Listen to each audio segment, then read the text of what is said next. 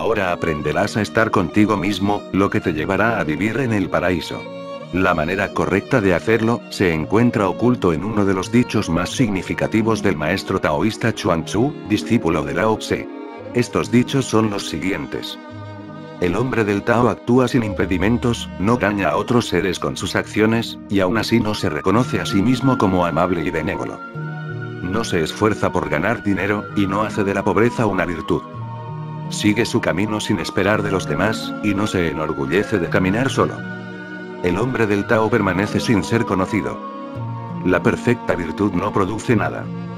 Ningún yo es el verdadero yo, y el hombre más grande es un don nadie.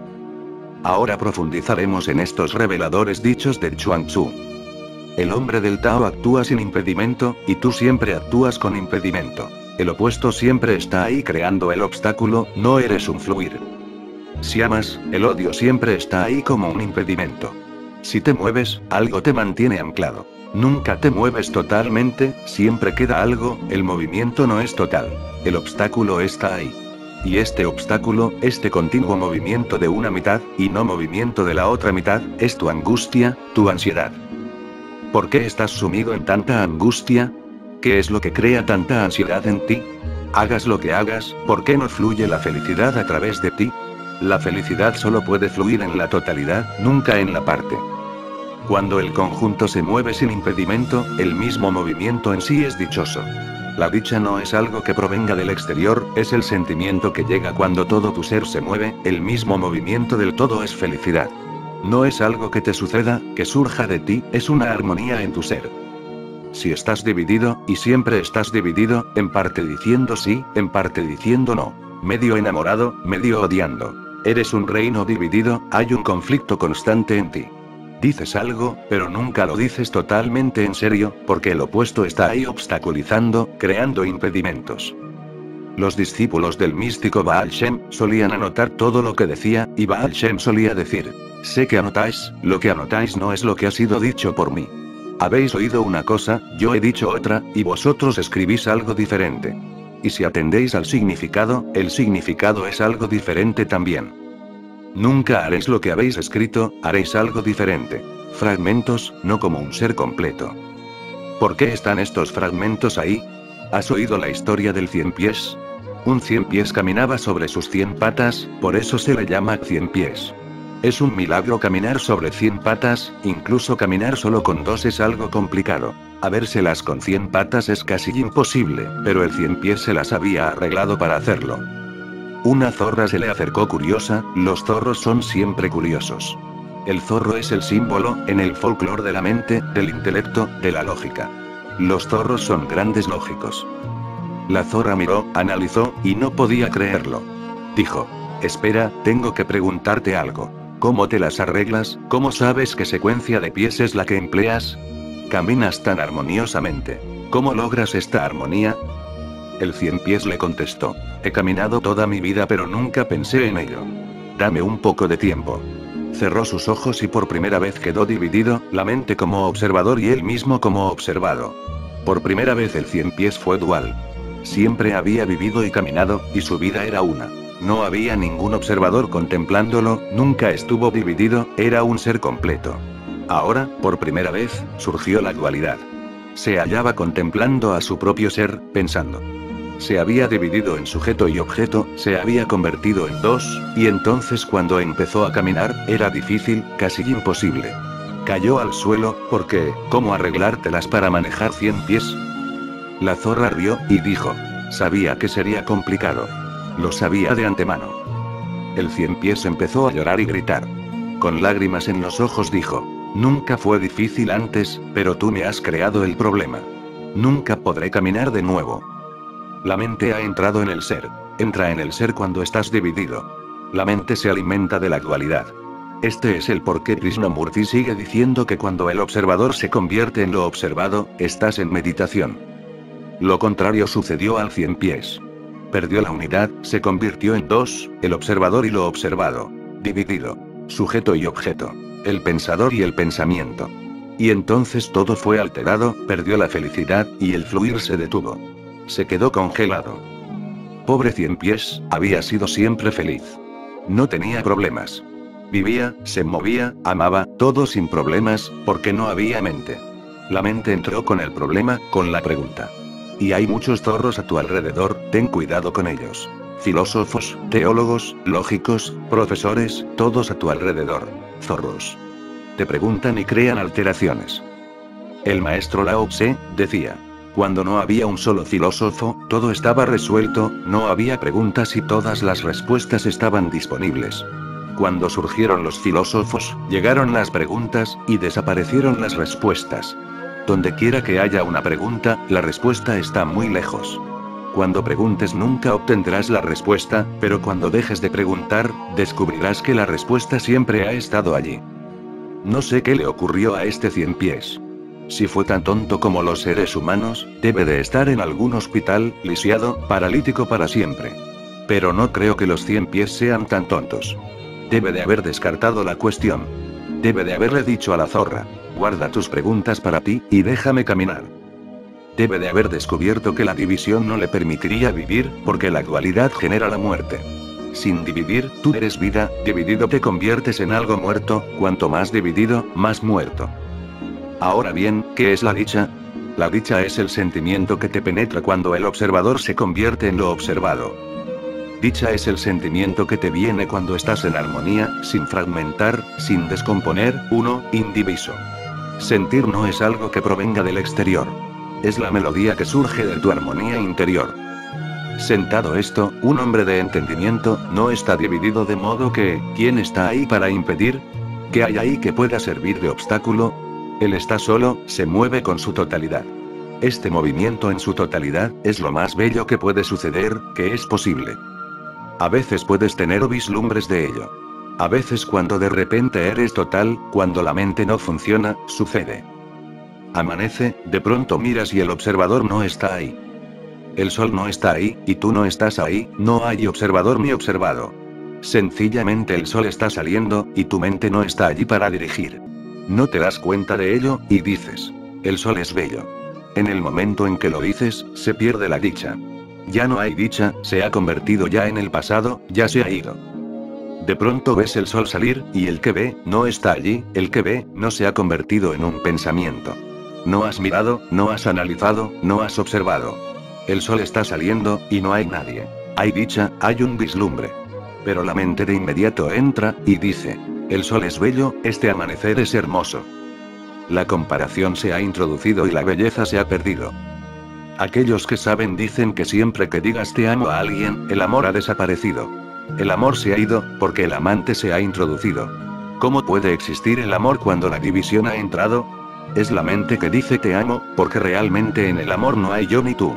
En el amor no hay individuos. El amor es un fundirse, un disolverse, ya no son dos. En el amor, el amor existe, no los amantes, pero la mente se introduce, y dice, estoy enamorado, te quiero. Cuando el yo llega, la duda entra. La dualidad se introduce, y ya no hay más amor. Tú tendrás muchas veces tales vislumbres en tu meditación. Recuerda, cada vez que lo sientas, no digas, qué hermoso. No digas, precioso, porque así lo perderás. Cuando quiera que llegue el destello, déjalo estar ahí. No hagas lo que hizo el cien pies, no hagas observación alguna, no analices, no permitas que se introduzca la mente. Camina con los cien pies, pero no pienses en cómo estás caminando. Cuando en meditación tengas un vislumbre de éxtasis, deja lo que ocurra, deja lo que ahonde. No te dividas. No opines, de otra forma se perderá el contacto. A veces tendrás vislumbres, pero has llegado a ser tan experto en perder tu contacto con ellos, que no puedes comprender cómo vienen, y cómo los pierdes de nuevo. Llegan cuando tú no estás, los pierdes cuando vuelves otra vez. Cuando eres, ellos no están. No es un accidente, es la misma naturaleza de la existencia. No depende de nada, es un derramarse, es el mismo aliento de la vida. Es realmente un milagro cómo te las has ingeniado para ser tan desdichado, para estar tan sediento, cuando está lloviendo a tu alrededor. Has conseguido lo imposible, la luz está por doquier, y tú vives en la oscuridad. La muerte no está en ninguna parte, y te estás muriendo continuamente. La vida es una bendición, y tú estás en el infierno. ¿Cómo lo has conseguido? Mediante el dividir, mediante el pensar. El pensar depende del dividir, del análisis. La meditación es cuando no hay análisis, ni división, cuando todo ha sido sintetizado, cuando todo se ha vuelto uno. Chuang Tzu dice, el hombre del Tao no daña a otros seres con sus acciones. ¿Cómo puede hacer daño? Puedes dañar a los demás solo cuando te has dañado ya a ti. Recuérdalo, este es el secreto. Si te dañas, harás mal a los demás. Y harás mal, aunque creas que les estés haciendo bien. Nada puede suceder a través tuyo excepto el causar dolor, porque uno que vive con heridas, uno que vive en la angustia y la desgracia, haga lo que haga creará más desgracia y angustia en los demás. Puedes dar solo lo que tienes. Siempre das tu ser. Si estás muerto por dentro, no puedes ayudar a la vida. Donde quiera que vayas matarás. A sabiendas o sin saberlo, esta no es la cuestión, puedes creer que estás ayudando a otros a vivir, pero en realidad les estás matando. A un gran psicoanalista, William Reich, que estudiaba sobre los niños y sus problemas, una vez le preguntaron, ¿cuál es el problema básico con los niños? ¿Cuál crees que es la raíz de todas sus desgracias? Él contestó, las madres. Ninguna madre estaría de acuerdo con esto, porque cada madre siente que está ayudando a su hijo sin ningún egoísmo por su parte. Ella se desvive por su hijo. Y los psicoanalistas dicen que las madres son el problema. Sin saberlo los están matando, mutilando, mientras creen que los están amando. Si estás lisiado interiormente, lisiarás a tus hijos. No puedes hacer otra cosa, no puedes ayudarlos, porque das desde tu ser, no hay otra forma de dar. Cuando Chuang Tzu dice, el hombre del Tao no daña a nadie con sus acciones, no es que cultive la no violencia, no es que cultive la compasión, no es que viva una vida de bondad, no es que se comporte de una forma santa. No.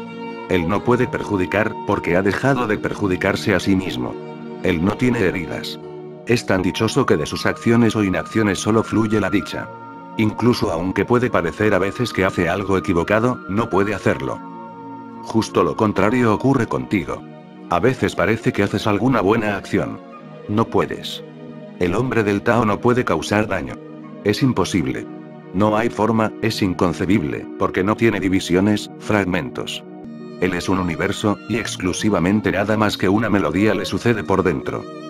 Únicamente esta música es la que sigue derramándose. El hombre del Tao no es alguien de mucha acción, no es un hombre de acción, la menor cantidad posible de acción se desarrolla a través de él.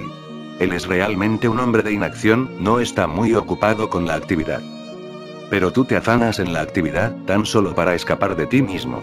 No puedes tolerarte, no puedes tolerar tu propia compañía. Buscas y buscas a alguien como un escape, alguna ocupación en la que olvidarte a ti mismo, en la que te puedas implicar. Estás tan aburrido contigo mismo. Un hombre del Tao, un hombre que ha alcanzado su naturaleza interior, un hombre que es realmente religioso, no es un hombre de mucha actividad. Solo desarrolla la necesaria. Lo innecesario se abandona totalmente, porque él puede estar en paz sin actividad, él puede sentarse en casa sin hacer nada, él puede relajarse, él puede estar en su propia compañía, puede estar consigo mismo. Tú no puedes estar contigo mismo. De aquí la constante necesidad de buscar compañía. Vas a un club, asistes a una reunión, vas a una fiesta, te entremezclas con la multitud, donde no estás solo. Estás tan asustado de ti mismo, que si te dejasen solo, enloquecerías. En solo tres semanas, si te quedas absolutamente solo, sin actividad alguna, enloquecerás. Los psicólogos también coinciden en ello. En tan solo tres semanas, si toda actividad, toda compañía, te es quitada, si eres dejado solo en una habitación, con tres semanas perderás la cabeza, porque toda tu actividad tiene como fin expulsar tu locura. ¿Qué harías solo? Durante los tres o cuatro primeros días soñarías, y hablarías internamente. Un diálogo interno entonces se convertiría en algo aburrido. Después de la primera semana comenzarías a hablar en voz alta, porque al menos oirías el sonido de tu propia voz. Cuando caminas por una oscura calle, de noche, empiezas a silbar, ¿por qué? ¿Cómo te va a dar coraje el silbar? Con tan solo oírlo sientes que no estás solo. Alguien está silbando. Se crea la ilusión de ser dos. Después de la primera semana comenzarás a hablar en voz alta, porque entonces también tú escucharás. No estás solo, estás hablando, y te estás escuchando como si alguien te estuviera hablando. Después de la segunda semana empezarás a contestarte. Y no tan solo hablarás, sino que empezarás a contestarte, estás dividido. Ahora eres dos, uno que pregunta, uno que contesta. Hay un diálogo, te has vuelto loco totalmente. Un hombre preguntó a su psiquiatra. Estoy muy preocupado, hablo conmigo mismo. ¿Qué debería hacer? ¿Puede ayudarme? El psiquiatra le contestó. No es nada por lo que deba de preocuparse. Todo el mundo habla consigo mismo, no es un gran problema. Solo cuando empiece a contestarse, venga a mí. Entonces le puedo ser de ayuda. Pero la diferencia es solo de grado, no de clase, es solo de cantidad. Si comienzas a hablarte a ti mismo, antes o después empezarás a contestarte también, porque, ¿cómo puede estar uno únicamente hablando? Se necesita una respuesta, de otra forma te sentirás como un tonto. A la tercera semana comenzarás a contestarte, te habrás vuelto loco. Este mundo, este mundo de actividad, negocios y ocupaciones, te mantiene a salvo del manicomio. Si estás ocupado, la energía sale al exterior, y así no necesitas preocuparte de lo interno, del mundo interior. Puedes olvidarlo. Un hombre del Tao no es un hombre de mucha actividad, tan solo la actividad esencial. Tú haces lo no esencial, sigues haciendo lo no esencial. Mira tus actividades, 99% son no esenciales. Puedes abandonarlas, y así salvar mucha energía, puedes ganar mucho tiempo. Pero no puedes dejarlas, porque estás asustado, tienes miedo de ti mismo. Si no hubiera internet, ni radio, ni televisión, ni periódicos, ni nadie con quien hablar, ¿qué harías? Ahora una anécdota. Un sacerdote que murió. Desde luego esperaba ir al cielo, al paraíso. Llegó allí, y todo era hermoso. La casa en la que entró era la más maravillosa que podía haber soñado. Y al momento en que tuvo un deseo, inmediatamente un sirviente apareció. Si estaba hambriento, el sirviente estaba allí con comida, la más deliciosa que jamás hubiera probado. Si sentía sed, incluso antes de que el deseo se formara como pensamiento, mientras era tan solo un sentimiento, un hombre aparecía con bebidas. Así siguieron las cosas, y él fue feliz durante dos o tres días, y entonces comenzó a sentirse intranquilo, porque un hombre debe de hacer algo, no puedes estar tan solo sentado en una silla. Únicamente un hombre del Tao puede estar sentado en una silla, y permanecer sentado y sentado y sentado. Tú no puedes. El cura se puso nervioso. Durante dos o tres días está bien como vacaciones, como un descanso. Él había sido tan activo, tanto servicio a los demás, evangelización, iglesia, sermones. Había estado tan envuelto con la sociedad y la comunidad, de forma que descansó. Pero, ¿durante cuánto tiempo puedes estar descansando? A menos que todo tu ser esté descansando, antes o después las vacaciones se acaban, y tienes que regresar al mundo. Surgió la intranquilidad. Empezó a sentirse incómodo. De repente el sirviente apareció, y le preguntó, ¿qué es lo que deseas? Este sentimiento tuyo no es un deseo, no estás ni hambriento ni sediento, solo intranquilo. ¿Qué puedo hacer? El cura le dijo, no puedo estar aquí sentado para siempre, durante toda una eternidad. Quiero algo de actividad. El sirviente le dijo, eso es imposible. Todos tus deseos serán satisfechos aquí por nosotros, de modo que, ¿qué necesidad tienes de actividad? No hay ninguna necesidad, es por esto que no la proporcionamos aquí. El cura se puso muy nervioso, y le dijo, ¿qué clase de cielo es este? El sirviente le replicó, ¿quién te dijo que esto era el cielo? Esto es el infierno. ¿Quién te dijo que fuese el cielo? Y realmente era el infierno. Ahora comprendió, sin actividad, esto era el infierno. Debió volverse loco antes o después. Sin comunicación ni charla, ningún servicio social para hacer, ningún pagano para ser convertido al cristianismo, ¿qué podía hacer? Solo un hombre del Tao podía haber cambiado ese infierno en un cielo. Un hombre del Tao, esté donde esté, está en paz, cómodo. Tú no puedes dejarlo no esencial. Realmente el 99% de tu energía se desperdicia en lo no esencial. Lo esencial no es suficiente, y la mente siempre suspira por lo no esencial, porque lo esencial es tan poco, tan ínfimo, que puede ser satisfecho fácilmente. ¿Y entonces qué harás? La gente no está muy interesada en tener una buena comida, está más interesada en tener un gran coche, porque la buena comida puede ser obtenida fácilmente. ¿Y entonces qué hacer? La gente no está interesada en tener cuerpos sanos. Eso puede obtenerse muy fácilmente. Están interesados en algo que no pueda ser obtenido de forma tan fácil, algo imposible, y lo no esencial es siempre lo imposible. Siempre hay casas más grandes, coches mayores, van acumulando cosas más y más grandes, y no se te permite nunca descansar. Todo el mundo está intentando satisfacer lo no esencial. El 90% de la industria está implicada en lo no esencial. El 50% del trabajo del hombre se desperdicia en cosas que no son útiles en modo alguno. El 50% de la industria se dedica a la mente femenina, en vez del cuerpo femenino. Diseñando nuevos vestidos cada tres meses, diseñando nuevas casas, ropas, polvos, cremas, jabones. El 50% de la industria se dedica a este sinsentido. Y la humanidad se muere de hambre, la gente se muere por no tener comida, y media humanidad está interesada en lo absolutamente no esencial. Las guerras no son esenciales, pero la humanidad está loca, y necesita de las guerras más que de la comida, antes que tener lo esencial, porque lo esencial no es suficiente. Lo no esencial se requiere para que tu locura permanezca ocupada. Un hombre del Tao no es un hombre de mucha actividad. Sus acciones son las más esenciales, las que no pueden ser evitadas. Lo que se puede evitar, él lo evita. Es tan feliz consigo mismo, que no necesita desarrollar acciones. Su actividad es como inactividad. Él actúa, hace sin que haya nadie actuando. Él está navegando por el mar sin ir a ninguna parte. Chuan Tzu continúa. El hombre del Tao actúa sin impedimentos, no daña a otros seres con sus acciones, y aún así no se reconoce a sí mismo como amable y benévolo. Permite que esto penetre en lo profundo de tu corazón. Aún así no se reconoce a sí mismo como amable y benévolo. Porque si tú lo reconoces, no comprendes el aspecto principal. Si sabes que eres un hombre sencillo, no lo eres. Este saber lo complica.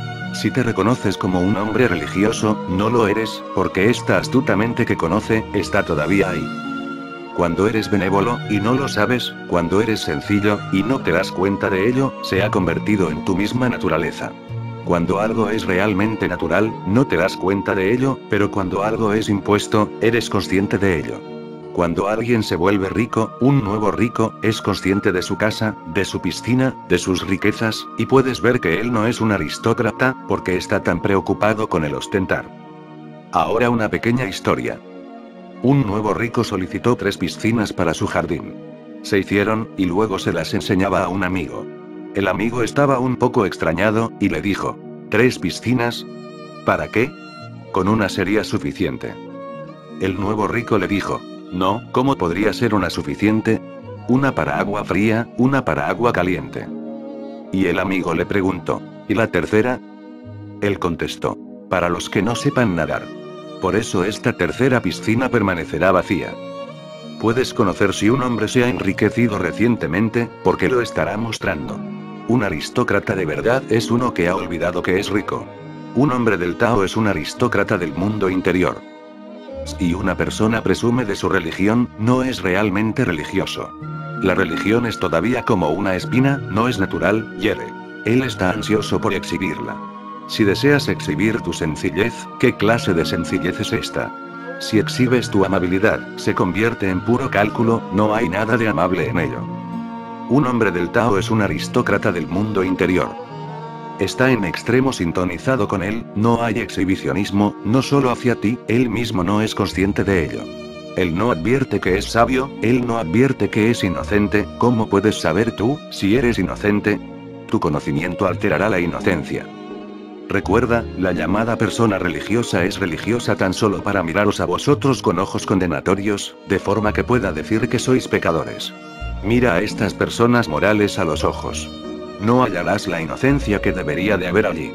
Solo encontrarás una mente calculadora, observándote y pensando. Serás arrojado al infierno, y yo estaré en el cielo, porque yo he estado rezando mucho, cinco veces al día, y he ayunado mucho. Como si tú pudieras comprar el cielo. Esas son las monedas de cambio. Ayunar, rezar. Esas son las monedas con las que uno está tratando de regatear. Si ves la condena en los ojos de un santo, da por cierto que él es un nuevo rico. No es un aristócrata del mundo interior, no ha llegado a ser uno con ello. Él puede saberlo, pero tú sabes algo solamente cuando ese algo está separado de ti. Un hombre del Tao no se reconoce a sí mismo como amable y benévolo. Es benévolo, pero no lo sabe. Es amable, pero no lo sabe. Es amor, pero no lo sabe, porque el amante y el conocedor no son dos, la benevolencia, la amabilidad, la compasión y el conocedor no son dos. No, no se puede dividir en el conocedor y lo conocido. Esta es la aristocracia interior, cuando te has vuelto tan rico que no eres consciente de ello. Cuando posees tanta riqueza, no tienes necesidad de mostrarla. He oído. Sucedió una vez que Henry Ford fue a Inglaterra. En la oficina de información del aeropuerto pidió por el hotel más barato de la ciudad. El hombre de la oficina le miró. Su cara era muy conocida. Henry Ford era conocido en todo el mundo. El día anterior aparecieron grandes fotos suyas en los periódicos diciendo que iba a llegar a Inglaterra. Y aquí estaba él, pidiendo por el hotel más barato de la ciudad, llevando un abrigo que parecía, al menos, tan viejo como él. Por esto el empleado le dijo, si no estoy equivocado, usted es el señor Henry Ford, lo recuerdo bien, he visto su foto. El hombre le dijo, sí, así es. Esto desconcertó mucho al oficinista, y le dijo, está pidiendo por el hotel más económico, llevando un abrigo que parece tan viejo como usted. He visto también a su hijo venir aquí, y él siempre solicita el mejor hotel, y llega vestido con las mejores ropas. Se dice que Henry Ford le contestó, sí, el comportamiento de mi hijo es exhibicionista, no está todavía acostumbrado. No hay necesidad para mí de estar en un costoso hotel. Donde quiera que esté, yo soy Henry Ford, incluso en el hotel más barato. No hay diferencia. Mi hijo es todavía novato, asustado de lo que la gente pensará, si se aloja en un hotel barato. Y este abrigo, sí, pertenecía a mi padre, pero da igual, no necesito de nuevas ropas. Soy Henry Ford, me vista como me vista, incluso si voy desnudo soy Henry Ford, no hay en absoluto diferencia alguna. Cuando estás realmente en armonía, pleno en el reino interior, no te preocupas de exhibirte. Cuando asistes por primera vez a un templo, tu oración es algo más fuerte que la de los demás. Tiene que ser así. Deseas impresionar. El hecho de exhibirse es parte del ego, lo que exhibes no es el problema. Demuestras, exhibes. Entonces el ego está ahí, y un hombre del Tao no tiene ego. Es amable sin ser consciente. Es inocente, sin saberlo. Es sabio, por esto es por lo que puede actuar como un tonto, sin preocuparse de ello. Haga lo que haga, da igual, su sabiduría está intacta. Puede permitirse ser tonto. Tú no puedes. Tú estás siempre asustado de que alguien pueda pensar que eres un tonto. Estás asustado de que si los demás piensan que eres un tonto, tú empieces a creértelo. Si tanta gente te cree tonto, tu autoconfianza se disolverá. Y si todo el mundo te repite que eres un tonto, antes o después te lo creerás. Solo un sabio no puede ser engañado. Oí una vez sobre un sabio conocido como el loco. Nadie sabía nada más sobre él, ni su nombre ni nada. Únicamente era conocido como el loco. Era judío, y los judíos han generado algunos hombres realmente sabios, ellos poseen algo de la naturaleza interior. Por eso es por lo que Jesús pudo nacer entre ellos. Este loco, se comportaba de una forma tan estúpida, que toda la comunidad se llegó a alterar, porque nunca sabían qué era lo próximo que iba a hacer. En las celebraciones religiosas toda la comunidad estaba asustada, porque no podían predecir lo que este rabino iba a hacer, cómo aparecería, o cómo se comportaría.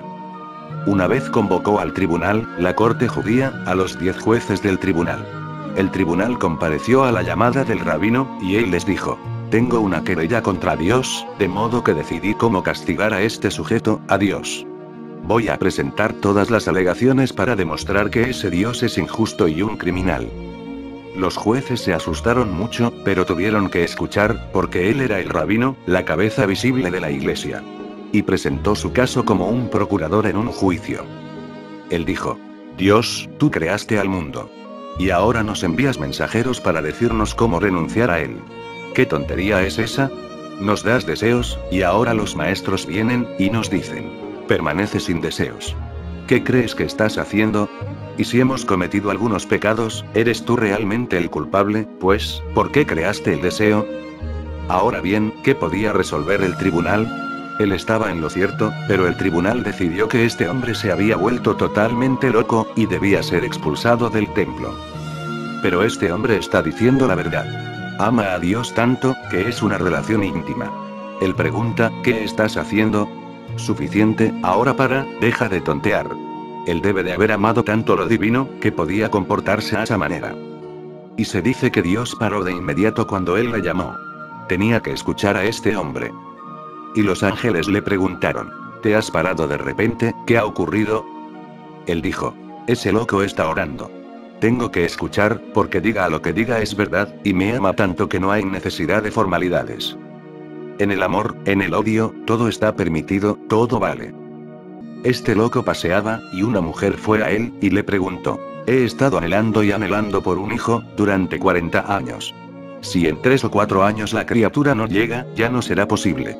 Por favor, ayúdame. El loco dijo, puedo ayudarte, porque mi madre tuvo el mismo problema. Esperó y esperó durante 40 años, y el hijo no vino. Entonces acudió a Baal Shem, un místico, y se lo contó, y él intervino. Mi madre le regaló una hermosa gorra. Baal Shem se puso la gorra, miró al cielo, y le dijo a Dios, ¿qué estás haciendo? Esto es injusto. No hay nada malo en la demanda de esta mujer, de modo que concédele un niño. Y después de nueve meses, nací yo. Entonces la mujer, sonriente y feliz, le dijo, Iré a casa, y te traeré la más hermosa gorra que hayas visto. Así tendré un niño. El loco dijo, no lo entiendes. Mi madre nunca conoció la historia. Tu gorra no funcionará, no lo has entendido. No puedes imitar la religión, no puedes imitar la oración. Una vez imitas, yerras. Y así fuera quien fuera que se acercase a este loco, él decía, no imites, deshazte de las escrituras.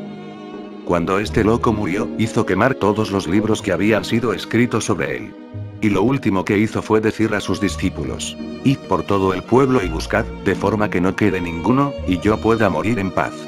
No debe quedar ni una sola carta escrita por mí, pues si no cuando esté muerto, la gente empezará a imitar el ejemplo, y cuando imitas el ejemplo, yerras. Por eso todo fue recogido y quemado. Y entonces dijo, ahora puedo morir en paz, no dejo ninguna huella tras de mí. Esta clase de sabio no está asustado, ¿cómo puede un sabio asustarse de alguien? Él puede aparecer ante todos como un tonto, no necesita exhibir su sabiduría. ¿Te has observado? Estás siempre intentando exhibir tu sabiduría, siempre en busca de una víctima a la cual mostrar tu conocimiento, buscando a alguien más débil que tú. Entonces te abalanzas, y le muestras tu sabiduría. Un hombre sabio no necesita ser un exhibicionista. Sea lo que sea, es. No es consciente de ello, no se apremia por demostrarlo. Si quieres encontrarlo tienes que esforzarte, tendrás que descubrir si es amable o no, será tu descubrimiento. En la parábola se dice, no se esfuerza por ganar dinero, y no hace de la pobreza una virtud. Recuerda esto. Un hombre puede continuar acumulando dinero, hasta que de repente se siente frustrado. Lo ha logrado, y no ha ganado nada, por eso renuncia. Entonces la pobreza se convierte en virtud, vive la vida de un pobre, y dice, esta es la verdadera vida, esta es la vida religiosa. Este hombre es el mismo, nada ha cambiado. El péndulo se fue a la izquierda pero ahora se ha ido al otro extremo. Un hombre de entendimiento, ni es rico ni es pobre. No hace esfuerzo alguno en ganar dinero, ni hace esfuerzo alguno para ser pobre. Sea lo que sea, permite que ocurra. Si aparece un palacio, vive en el palacio. Si el palacio desaparece, no lo busca. Sea lo que sea lo que ocurra, lo acepta, su dicha no puede ser alterada. No persigue el dinero, no persigue la pobreza. Sigue su camino sin esperar de los demás, y no se enorgullece de caminar solo. Tú dependes de los demás, de tu mujer, de tus niños, de tu padre, de tu madre, de tus amigos, de la sociedad. Y de pronto lo abandonas todo, y escapas a los Himalayas y comienzas a enorgullecerte, dices. Vivo solo, no necesito de nadie, me he liberado de este mundo. Incluso así no estás todavía solo, porque tu soledad depende aún del mundo. ¿Cómo podrías estar solo, si no hubiera un mundo que dejar? ¿Cómo podrías estar solo, si no hubiera una sociedad a la que renunciar? ¿Cómo podrías estar solo, si no hubiera una esposa, unos niños, una familia a la que abandonar? Tu soledad depende de ellos. ¿Cómo podrías ser pobre si no hubiera un dinero que dejar? Tu pobreza depende de tus riquezas. Un hombre que es realmente un sabio, recorre su camino sin esperar de los demás. Si esperas de los demás, sufrirás. Si esperas de los demás, siempre serás un esclavo, te volverás dependiente y débil. Esto no significa que debas enorgullecerte de andar solo. Camina solo, pero no te enorgullezcas de ello. Entonces podrás estar en el mundo, sin formar parte de él. Podrás ser un marido, sin ser un marido. Podrás poseer sin ser poseído por tus posesiones. Entonces el mundo estará ahí afuera, pero no dentro de ti. Entonces estarás ahí, pero sin ser corrompido. Esta es la verdadera soledad, moverse en el mundo sin ser tocado por él. Pero si te enorgulleces, es que no lo has comprendido. Si piensas, Me he convertido en alguien, de nuevo has caído víctima del ego. Chuan Tzu finaliza. El hombre del Tao permanece sin ser conocido. La perfecta virtud no produce nada. Ningún yo es el verdadero yo, y el hombre más grande es un don nadie. Escucha, el hombre del Tao permanece sin ser conocido. No es que nadie lo pueda conocer, sino que depende de ti, el que lo descubras. No hace esfuerzo alguno para darse a conocer. El esfuerzo para darse a conocer proviene del ego, porque el ego no puede existir cuando eres desconocido. Existe solamente cuando eres conocido, cuando te prestan atención, cuando eres alguien importante, valioso. Pero ¿cómo puedes ser importante, si nadie te conoce? Cuando el mundo entero te conozca, entonces serás importante. Por esto es que la gente persigue tanto la fama, y si no pueden alcanzar fama, intentan ser escandalosos. Oí de un político que tuvo una vez multitud de seguidores. Mucha gente le apreciaba, hasta que alcanzó el poder. Cuando no estás en el poder pareces muy inocente, porque cuando no hay poder, ¿qué puedes hacer? Por esto tu verdadera naturaleza se revela solo cuando alcanzas el poder. Los partidarios de Gandhi en la India, antes de la independencia, eran tan santos. Y después se han convertido en el polo opuesto, en los más corruptos. ¿Qué ha ocurrido? Una ley muy simple, cuando no estaban en el poder, eran como palomas, inocentes. Cuando les llegó el poder, se convirtieron en servientes, astutos, corruptos, explotadores. Tu verdadera naturaleza solo se desvela cuando tienes poder. Cuando puedes hacer daño, se puede saber si lo harás o no. Recuerda, el poder no corrompe, solo revela la corrupción. ¿Cómo puede corromper el poder? Tú ya eras corrupto, tan solo no existía una salida para la corrupción. Ya eras horrible, pero permanecías en la oscuridad. Ahora has salido a la luz, ¿cómo puedes decir que la luz te hace horrible? No, la luz solo revela. Este político era muy apreciado y querido, tenía una personalidad carismática. Entonces llegó al poder y todo el mundo se volvió contra él.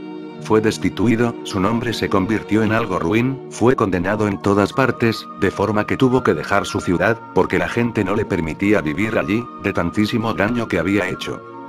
Por esto, con su mujer se puso a buscar una nueva residencia en una nueva ciudad. Viajó por muchas ciudades observando y buscando dónde quedarse. Y entonces en una ciudad la gente comenzó a arrojarle piedras. Él dijo, este es el lugar apropiado, debemos elegir esta ciudad. La mujer dijo, ¿estás loco? ¿Te has vuelto loco? La gente nos está tirando piedras. El político le dijo, al menos no son indiferentes. La indiferencia te hiere al máximo, porque el ego no puede existir en la indiferencia. El hombre del Tao permanece sin ser conocido. Eso significa que no busca a la gente para que le conozcan. Si ellos desean saber de él, pueden buscarle. Ahora bien, la premisa, la perfecta virtud no produce nada, es una de las premisas básicas de la vida taoísta. La virtud perfecta no produce nada, porque cuando eres perfectamente virtuoso nada se necesita. Cuando eres perfectamente virtuoso no hay deseo, no hay motivación. Eres perfecto. ¿Cómo puede la perfección ir hacia algo? Solo la imperfección se mueve. Solo la imperfección desea producir algo. Por eso un artista perfecto nunca pinta un cuadro, y un músico perfecto arroja a un lado su sitar. Un arquero perfecto rompe su arco y lo tira, y un hombre perfecto como Buda, es absolutamente inútil. ¿Qué es lo que Buda produjo? poesía, una escultura, un cuadro, una sociedad. Parece ser absolutamente improductivo, no ha hecho nada. La perfecta virtud no produce nada, porque no necesita nada. El producir surge del deseo. El producir surge porque eres imperfecto. Creas algo como sustitutivo, porque te sientes incompleto. ¿Por qué vas a crear? ¿Cómo vas a crear si estás absolutamente realizado? entonces te has convertido en la gloria de la creación, entonces el ser interior es perfecto, no se necesita nada. La perfecta virtud no produce nada. Si el mundo fuera virtuoso, todas las metas utilitarias se perderían. Si el mundo fuera en verdad virtuoso, existiría el juego y no la producción. Entonces se convertiría en un juego. Lo disfrutarías, pero no lo necesitarías. Un sabio perfecto es totalmente inútil. Ahora bien, cuando Chuang Tzu dice, Ningún yo es el verdadero yo, quiere decir, que cuando sientes que no eres, por primera vez eres, porque el yo no es nada más que un sinónimo del ego. Por esto es que Buda, Lao Tse, Chuang Tzu, todos ellos dijeron que no hay yo. No, eso no existe, ellos dicen que no hay yo, porque tu ego es tan astuto, que puede esconderse tras él. Puedes decir, yo soy Brahma, yo soy Dios, y el ego puede esconderse tras él. Buda dice que no hay nadie a quien dirigirse, no hay yo dentro de ti. Buda dice que eres como una cebolla, quitas y quitas capas, y finalmente nada queda. Tu mente es como una cebolla, sigue pelándola. Eso es lo que es la meditación, pelar, pelar y llega un momento en que nada queda. Esta vacuidad es tu verdadero yo. Ningún yo es el verdadero yo. Chuang Tzu concluye con esta afirmación. El hombre más grande es un don nadie. Para entender en su totalidad esta grandiosa afirmación, adentrémonos en esta pequeña, pero maravillosa anécdota del Buda. Sucedió que Buda renunció a su reino. Se fue buscando, de un bosque a otro, de un templo a otro, de un maestro a otro, caminando. Nunca antes había andado sin zapatos, pero ahora era tan solo un mendigo. Pasó por la orilla de un río, caminando en la arena, y sus huellas quedaron marcadas. Mientras descansaba a la sombra de un árbol, un astrólogo las vio. El astrólogo volvía de Casi, la sede de la sapiencia. Se había doctorado en astrología, había alcanzado la perfección, y ahora que se había convertido en un gran doctor en astrología, regresaba a su casa para ponerla en práctica. Miró las huellas en la arena húmeda, y se desconcertó. Esas huellas no podían pertenecer a un hombre ordinario caminando por la arena sin zapatos durante un cálido verano, al mediodía. Esos pies pertenecían a un gran emperador, un Chakrabartin. Un Chakrabartin es el emperador que rige al mundo. Todos los símbolos indicaban que este hombre era un Chakrabartin, un emperador del mundo entero, de los seis continentes. ¿Y, por qué un Chakrabartin debería andar con los pies descalzos por la arena en una tarde tan calurosa de verano? Era imposible. El astrólogo llevaba consigo sus libros más valiosos. Él pensó, si esto fuera posible debería de echar todos estos libros al río, y olvidarme de la astrología para siempre, porque esto es absurdo. Es muy, muy difícil encontrar a un hombre con los pies de un chakrabartín. Una vez en millones de años un hombre se convierte en un chakrabartín, ¿y qué está un chakrabartín haciendo aquí? Por eso siguió las huellas hasta su origen, y contempló al Buda que estaba sentado descansando bajo un árbol con los ojos cerrados, y se alteró aún más. Este astrólogo se alteró totalmente, porque la cara era también la cara de un chakrabartín. Pero el hombre aparentaba ser un mendigo, con su cuenco de pedir limosna a su lado, con sus ropas muy viejas. Pero la cara parecía la de un chakrabatín, ¿qué debía hacer? Él dijo. Estoy muy alterado, solo tengo una pregunta que hacerte. He visto y he estudiado tus huellas. Probablemente pertenezcan a un chakrabatín, a un gran emperador que gobierne el mundo entero, cuyo reino sea toda la tierra, y tú eres un mendigo. Por eso, ¿qué debo hacer? ¿Debería despojarme de todos mis libros de astrología? Mis 12 años de estudio en casi han sido en vano, y esos son unos tontos. He desperdiciado la mayor parte de mi vida, por eso tranquilízame. Dime, ¿qué debería hacer? Buda dijo. No tienes por qué preocuparte. Esto no te sucederá otra vez. Toma tus libros, ve a la ciudad, empieza con tu trabajo, y no te preocupes por mí. Nací para ser un chakrabartín. Esas huellas llevan mi pasado. Todas las huellas son portadoras de tu pasado. Las líneas de tu mano, tu palma, llevan tu pasado. Eso es por lo que la astrología, la quiromancia, están siempre en lo cierto sobre el pasado, inciertos sobre el futuro, y absolutamente falsas sobre un Buda, porque uno que se despoja de todo su pasado, penetra en lo desconocido. No puedes predecir su futuro. Buda dijo. No te encontrarás con alguien tan problemático de nuevo.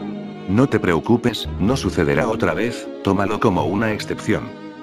Pero el astrólogo dijo, unas cuantas preguntas más, me gustaría conocer quién eres, estoy realmente soñando. Un chakrabartín sentado como un mendigo. ¿Quién eres? ¿Eres un emperador disfrazado? Buda dijo, no.